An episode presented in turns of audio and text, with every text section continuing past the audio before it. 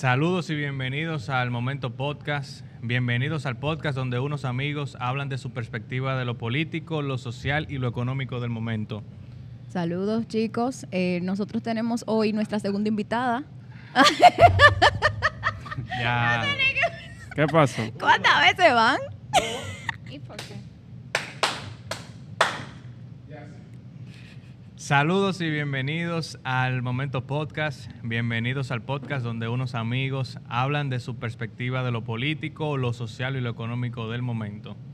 Señores, ¿qué tal? Nosotros tenemos hoy nuestra segunda invitada en el podcast. Tenemos a Meliví Lora, quien fue la candidata más joven a regidor en las pasadas elecciones. Hola Meliví, ¿cómo estás?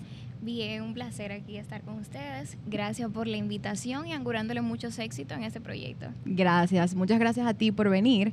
Eh, Meliví, yo quiero que tú digas primero para qué partido fue que tú eh, eh, candidata. fuiste candidata. Eh, fue el partido PAL, Partido de Acción Liberal. Partido de Acción Liberal. No, pero antes de eso, vamos a, a primero, hola Meliví, ¿cómo tú estás? Porque Katy Ya yo de la una- saludé. Katy de una vez quiere entrar con tema político. Esto es una conversación, pero más o menos queremos organizarla de alguna manera. Tú tienes problemas en los oídos, Ronnie, porque yo la saludé, yo le dije, hola Meliví, ¿cómo estás? Y ella respondió, Sí, Hola, no- Meliví. ¿estás sordo? No le, no le entre así tan fuerte, vamos a hablar de quién es, Ca- quién es Meliví, de dónde viene, y después vamos a entrar a la parte política. Eh, hola Meliví, esperamos sacar cosas chéveres de esta conversación, aunque vamos a hablar de partido político, pero vamos a hacer un chisme para adelante, que Katy de una vez quiere entrar en ese tema. Meliví, ¿dónde, ¿dónde naces? Eh, ¿Cuáles son tus gustos? ¿Qué, ¿Qué te gusta comer? ¿Cuáles son tus actividades fuera de lo laboral? ¿Y qué, qué estudias o de qué te graduaste? Ok. Eh, Meliví nace me- de aquí en La Vega, específicamente en la comunidad del Pinito, una comunidad que se ha caracterizado por su amabilidad y solidaridad. Soy melliza, soy la más pequeña de cuatro hermanos. Nací en una familia muy amorosa, corazones bondadosos, donde se nos impregnó mucho eh, la solidaridad hacia los demás, el servir. Siempre fue algo que nos caracterizó como familia. La política siempre ha estado presente. Mi papá eh, siempre se ha involucrado en temas de política. De pequeña me envolví mucho en ese mundo. Eh, gusto, soy mañosísima con todo. Sí. Sí, con la comida, no como nada de fruta, nada de vegetales. ¿Qué hago? Fruta. No, nada. Fresa, nada. guineo. Nada, nada. Ay, mi Nada. madre, señor. Bueno, para que ustedes vean. Señores, eso no es un ejemplo de alimentación. No. Hay que comer fruta y vegetales. Pasatiempo, me encanta leer. O sea, yo aprecio demasiado la soledad. Me gustan mucho los espacios tranquilos. Por eso me encanta como la comunidad donde vivo, que es tranquila. Es un campo, es tranquilo. Eh, y mi pasatiempo son eso, leer, estar sola.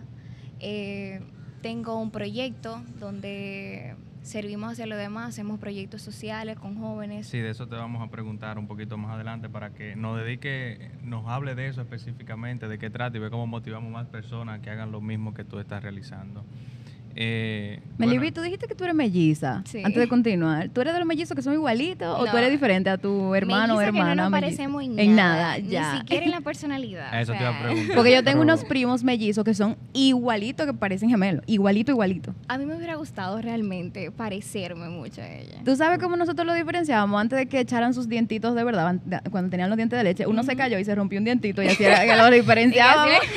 Yo sabía, y, o yo le preguntaba, ¿cuál tú eres de los dos? ¿Tú eres Eric o tú eres Eddie? ¿No te engañaban? Sí, me engañaban. Sí, porque son unos, son Tú- tremendos. Tú eres melliza con una hembra. Sí. Pues yo soy mellizo también. Sí, hablador. Y con una hembra también. Lo De- estoy de verdad, ¿De verdad? De verdad, claro. Y no parecemos. Yo no conozco a tu hermana. ¿Qué no? No. Ah, pues yo te voy a enseñar fotos. Vamos a tener que invitar a la hermana de José a preguntarle qué es tema. Claro. No, Bueno. no, Sí, sí, Ronnie, sí. pero te charlatán. No sabía eso. Sí, porque...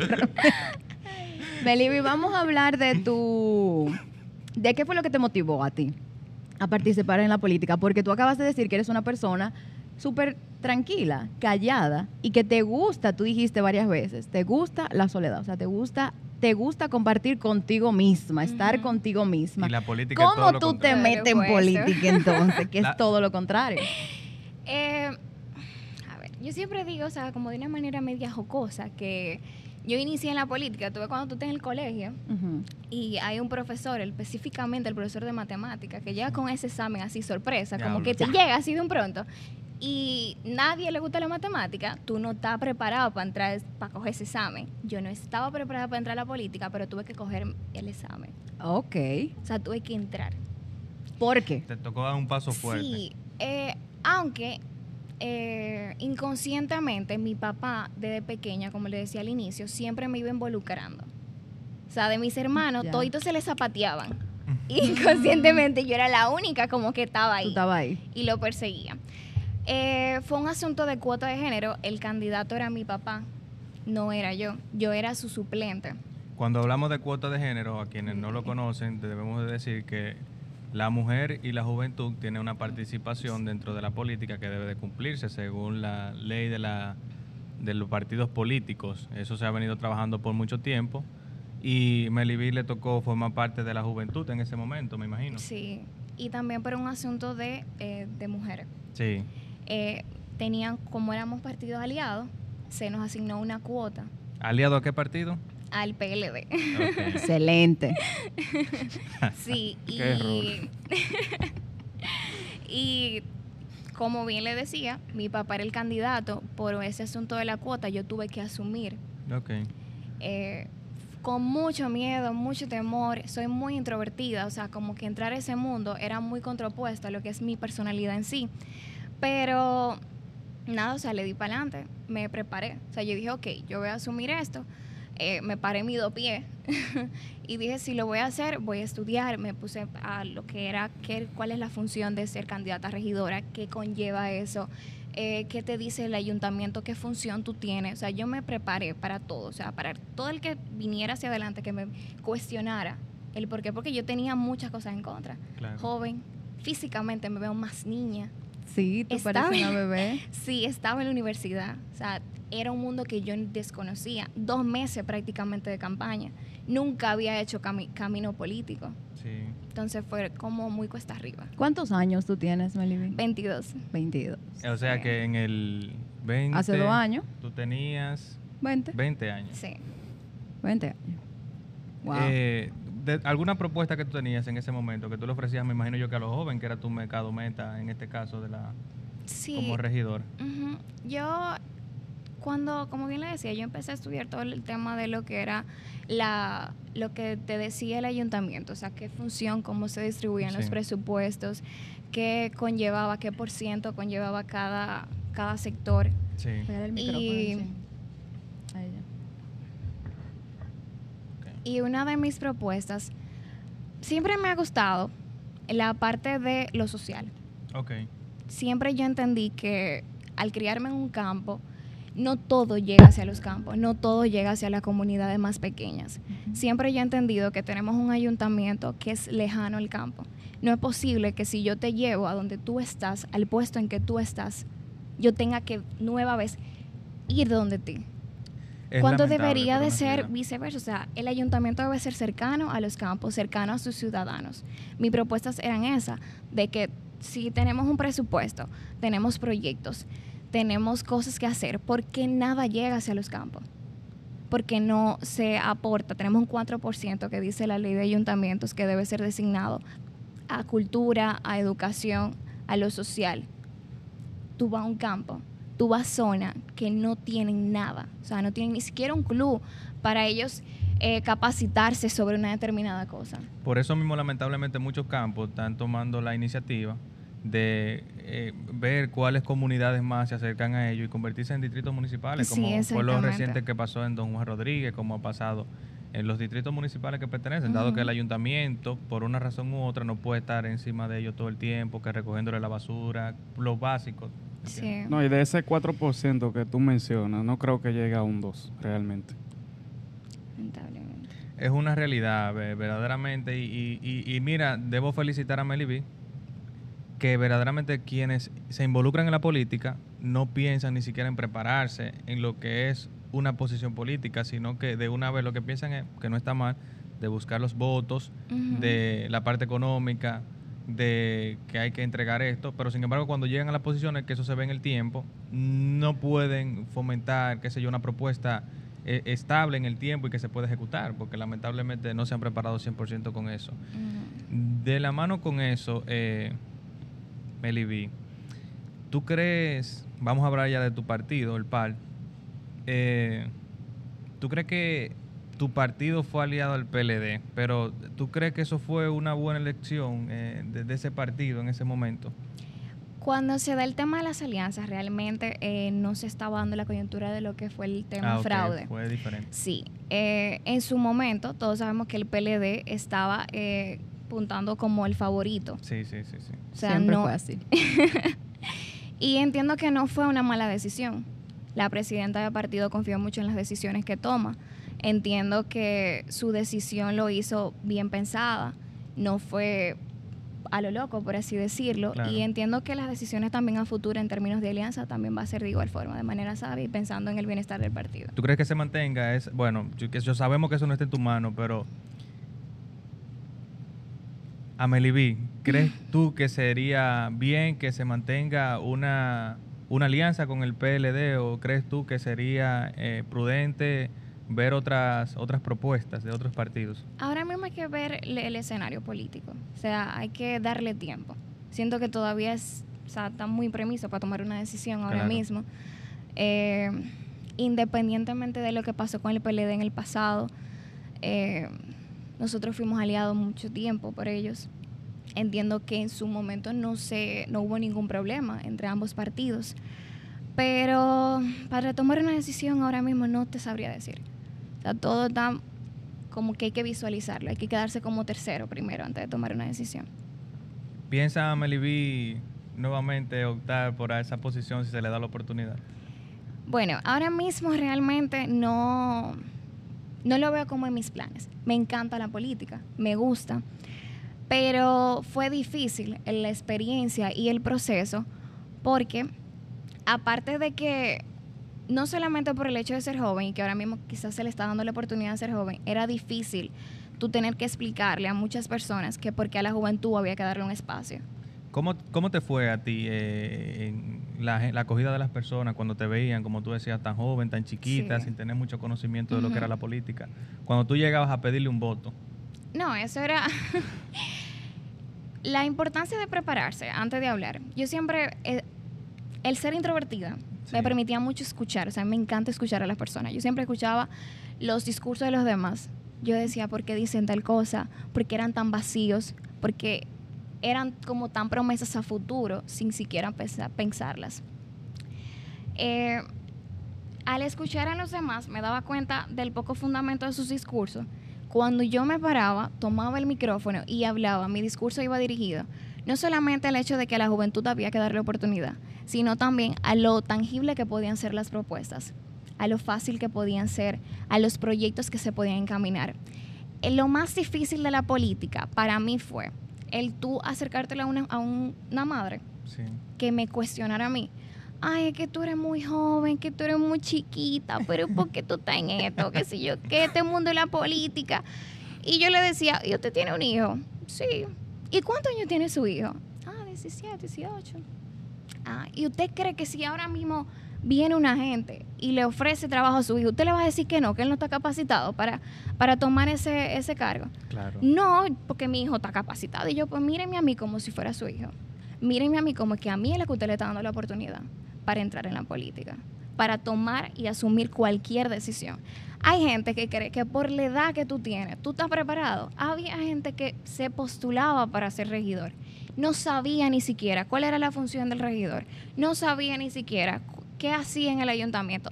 Y producto de eso, vemos que los candidatos que, ga- que ganaron, o sea, los regidores actuales, ni siquiera han hecho propuestas para la beca. Esa gente lo que están ahí llenando un espacio. Exactamente. Eso no tienen nada que aportar. Eso fue lo que comenté Exacto. anteriormente, que se enfocan tanto en buscar el voto, que no está mal, vuelvo y les repito, en la logística, en una serie de cosas que cuando llegan ahí lamentablemente no tienen la mejor propuesta, que es lo que busca hacer un regidor, Exacto. un concejal para el pueblo, la ciudad en este caso.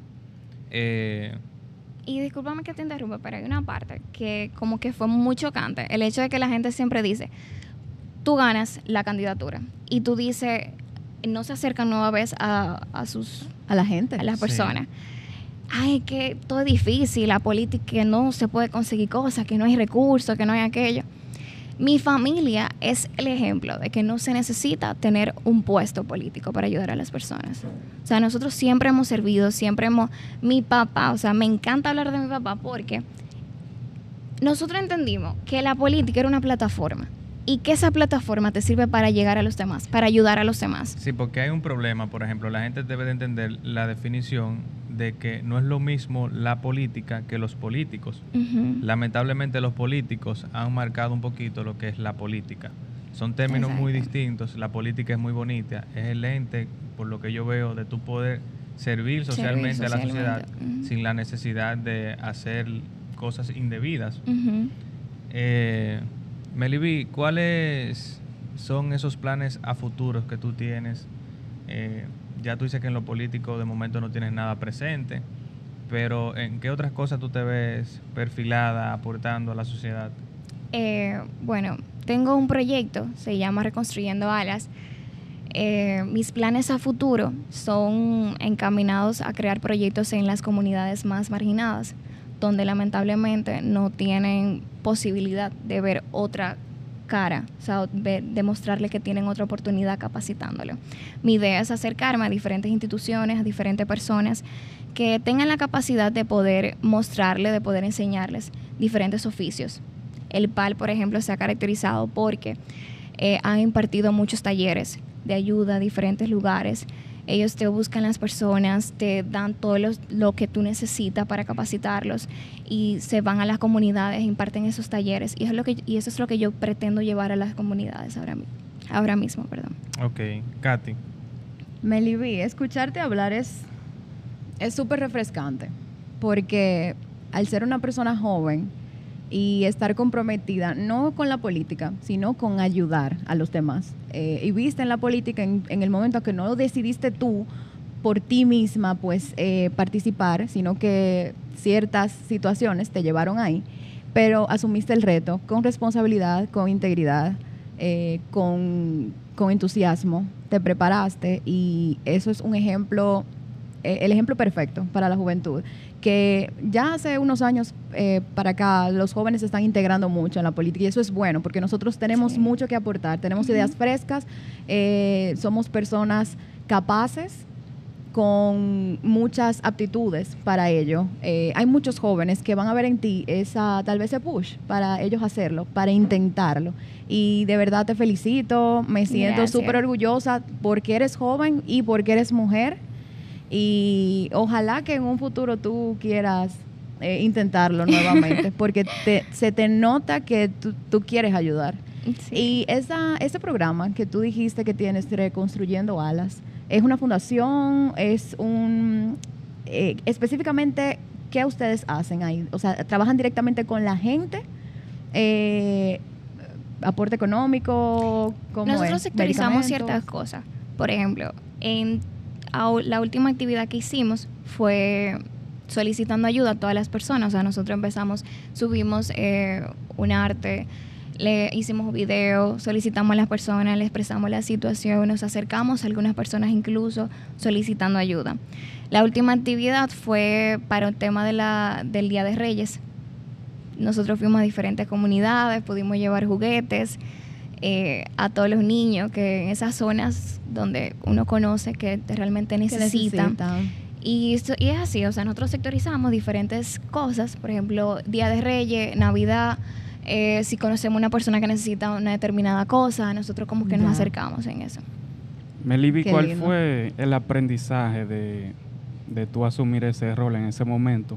Que hay que felicitarte porque tú participaste con un escenario totalmente en contra, Sí. porque primero, ser mujer, que la política realmente para una mujer no es tan fácil como para un hombre, y más en este país, que hay discriminación.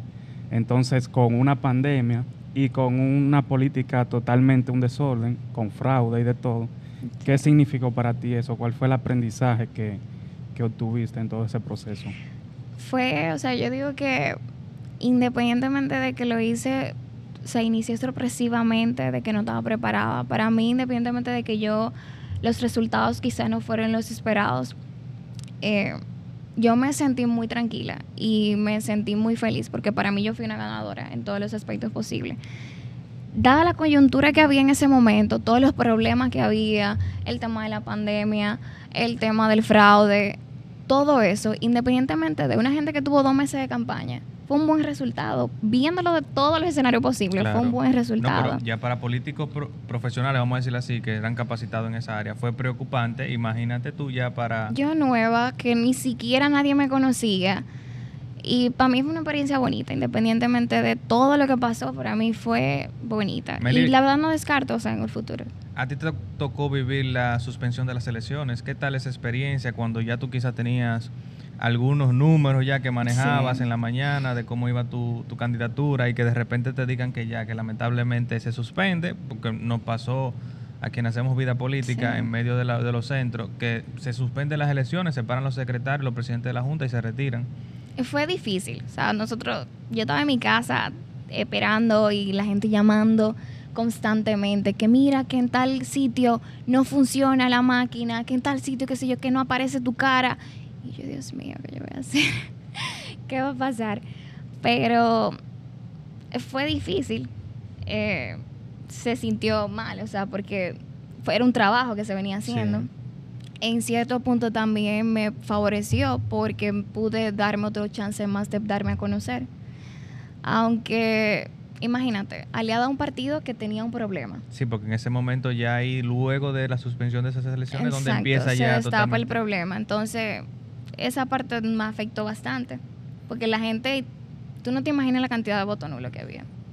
O sea, la gente que marcaba, por ejemplo, a Kelvin que marcaba mi cara. Sí, o sea, sí, también sí, la gente sí, sí. fue había, difícil. Había un error eh, por la eh, educación de las personas, Sí, porque en ese momento estábamos utilizando las máquinas digitales que, que tenía en ese momento la Junta. Entonces se suspende por eso mismo. Pero las no- máquinas digitales no permitían marcar dos caras. Te ponían Fue- nada más los candidatos y salía Y de una vez y te ponía la ese otra. y fue uno de los problemas que, aunque no se podía, en algunos lugares estaba dando ese error. Entonces, por Ah, eso es que porque se, toma- donde yo voté no pasó, no pasó se eso. dio esa, esa decisión por parte de la Junta y los partidos políticos de suspender las y elecciones. chulo que era votar en la máquina esa, en verdad. Si eso no se hubiese, si eso no hubiese fracasado, hubiese sido un... No, no, no, no fue tan chulo que porque la, mamá de Gonzalo votó en contra de, de que estaban votando con la máquina. los más afectados, los más afectados de esa suspensión fueron realmente los candidatos que fueron por primera vez Sí. No, y los más pobres. Y los y más los pobres. demás escasos recursos. Porque automáticamente tú tienes una persona que poco o mucho entrega esos recursos que el partido le da. recurso, ujú. Entonces ya fue, mira, muy pocas las personas, yo creo que se encuentran con la mano, que después que eso sucedió, el dinero que le quedó y que fueron a devolverlo. ¿por qué? ¿Quién, de- ¿Tú me ¿Quién entiendes? devuelve? No, y hubo que darle su cuarto para cuando volvieran. Sí, fue, fue muy frustrante eso, muy Sí. frustrante para muchas personas que lamentablemente hoy no están en algunas posiciones que quizás en ese momento si las elecciones hubiesen seguido Hubiese hubiesen ganado, lamentablemente. Eh, Meli B, eh, nada, ¿tienen alguna otra pregunta ustedes, Katy, José? Yo quiero preguntarte ya antes de finalizar, ¿qué, ¿qué tú le dices a esos jóvenes, por ejemplo? Porque lamentablemente los jóvenes, nosotros como jóvenes, tienen una percepción, como yo venía hablando, eh, muy mala de la política. Creen que la política, lamentablemente, por lo que hemos vivido, es simplemente para llegar a hacer lo mal hecho, para llegar a hacerse dinero, o para que los que están no le dediquen a las comunidades, eh, ya sea en hospitales, en, en, esas, en esas obras que necesita la sociedad. Y lamentablemente tú hablarle de política a ellos es, es como hablarle incluso hasta mal, porque no, malo. sí, no están, no están enfocados en eso. La idea de este podcast es eso. So, nosotros queremos hacer como política social para jóvenes, donde ellos puedan entender algunos temas sin la necesidad de sentarse a ver el show del mediodía, Sí. CDN, ¿tú me entiendes? Sino que puedan escucharnos. que no son programas que están mal, No. solamente que hacer algo distinto Sí, para que les llame la atención, público. exactamente. Ver qué le podemos Que les interese. Nosotros queremos desde este espacio, como jóvenes al fin, poder enfocarnos a ellos y, y darle nuestra opinión. ¿Qué, ¿Qué le puedes tú decir a ellos? La política no es mala. Eh, como bien tú decías al, ini- al- al inicio, o sea, realmente hay políticos que han tergiversado todo el tema. Sí. Eh, no haces nada quejándote, quedándote fuera. Es necesario involucrarse. Todo es muy distinto adentro.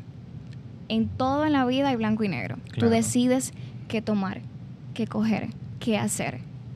si tú llegas con buenas intenciones, si tú realmente quieres hacer un buen trabajo, si tú entiendes realmente que la situación está mal, no basta simplemente con quejarte, no basta simplemente con quedarte viendo como tercero. Tienes que involucrarte, tienes que demostrar verdaderamente que puede existir un cambio y que ese cambio inicia desde dentro, no solamente desde fuera. Meliví, ya para finalizar, ¿tú crees que República Dominicana en el futuro inmediato podrá decir que tendrá una presidenta mujer por primera vez en la República Dominicana? Yo espero que sí, realmente. Siento que hay muchas mujeres que tienen buen liderazgo en el país y que pueden llegar y hacer un buen trabajo. Me limitan las cosas. ¿Podrías mencionar algunas de las que tú entiendes que, que podrían?